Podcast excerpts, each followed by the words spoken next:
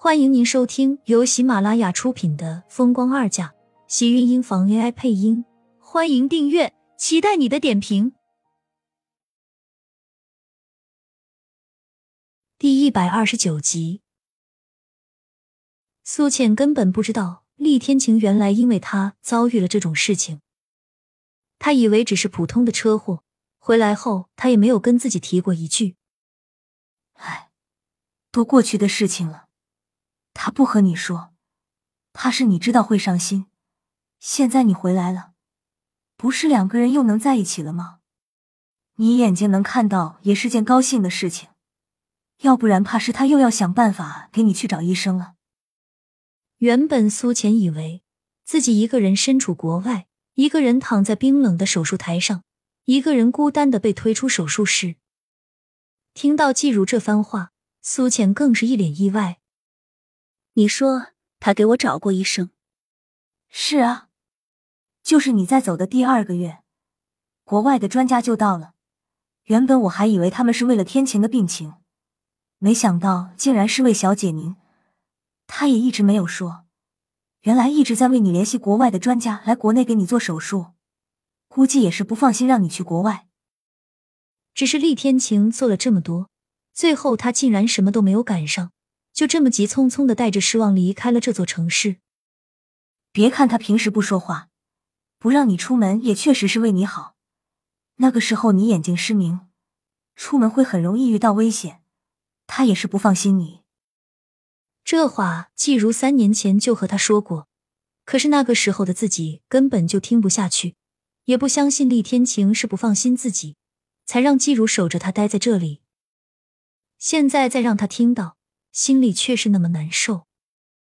他从来都没有想过，一个无亲无故的人会把自己放在心上，会对自己这么好。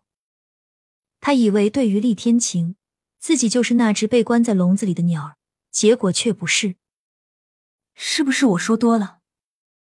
季如看到苏浅低着头不说话，靠近了才发现，原来他脸上都是泪，吓得赶紧拿出纸给他擦。你看看我多嘴。我就想着天晴那种性格的人，为你做了什么事情，肯定是也不会和你说，就想和你多说几句，没想到还把你给弄伤心了。早知道我也不说了。如姐，苏浅一把拉下季如的手，听着他的话，他只觉得心里一阵一阵的抽疼。季如说的对，厉天晴一直都是一个冷淡的人，就算是为他真的做了什么，应该也不会告诉他。可是当自己亲耳听到的时候，还是感动的控制不住自己的情绪。看着季如，突然眼泪止都止不住的哗哗落了下来，哭声也渐渐变大。季如见他的样子，无奈的叹了口气，任由他在自己面前哭够了。都过去的事情了，他现在没事了，你眼睛也好了，你们还能在一起，也许这就是缘分，应该高兴才对。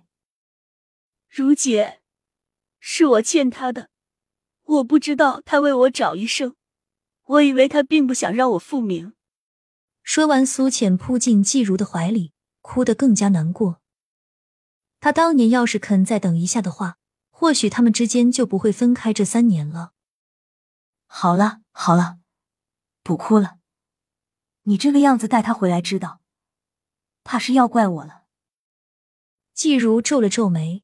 虽然他并没有想过要掺和两个人之间的事情，但是也不想两个人因为不解释、互相误解而伤了感情。看着苏浅红肿的眼睛，季如起身从冰箱里拿了些冰替他敷了敷。看看，都光顾着说话了，饭菜都凉了。没关系的，刚才的太烫了，现在吃正好。苏浅接过他手里的冰块，低头吃着自己面前的饭菜。依旧是他看不到那段日子里很怀念的味道。季如做饭很好，一直很合他的胃口。以前他以为季如来只是为了方便照顾迟燕，现在他倒是认为，怕是厉天晴觉得季如会照顾好自己吧。吃过东西，苏倩说累了要回房间休息。季如并没有说什么，点了点头，收拾着屋子。他回到屋子里，并没有睡下。而是满脑子里想到的都是季如和他说过的话。握着手机的双手不由得收紧，紧张而又纠结，几次想给厉天晴打电话，却又在最后的那一刻放弃。最后，他还是忍不住给厉天晴发了一个信息：“我在家等你。”发完，等了许久都没有等到厉天晴的回复。苏倩看着头顶上的屋顶，渐渐不自觉的睡着了。迷糊间，他听到门外传来开关门的声音。如姐诧异的看着突然回来的厉天晴：“怎么今天回来的这么早？”他呢？厉天晴没有回答，而是直接反问道。视线已经直接看向卧室的门口，将脚上的鞋换掉，大步走了过去。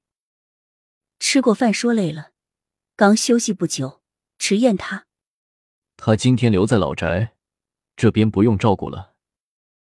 季如知道厉天晴最后这话是在撵他走，笑了笑，倒是也一点不在意。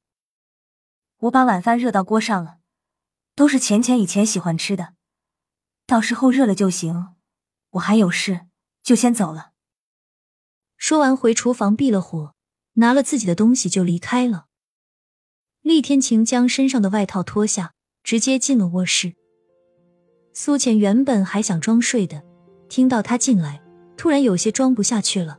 一个小时前，他还激动的想要立马扑进他的怀里，而当厉天晴走进床边的时候，他也确实直接这样做了，没有一丝征兆的。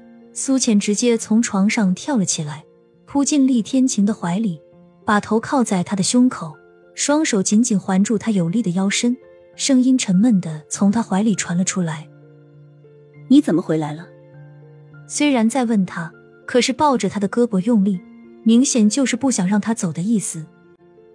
他一个人在房间的时候，想着季如说过的那些话，自己真的想了好久。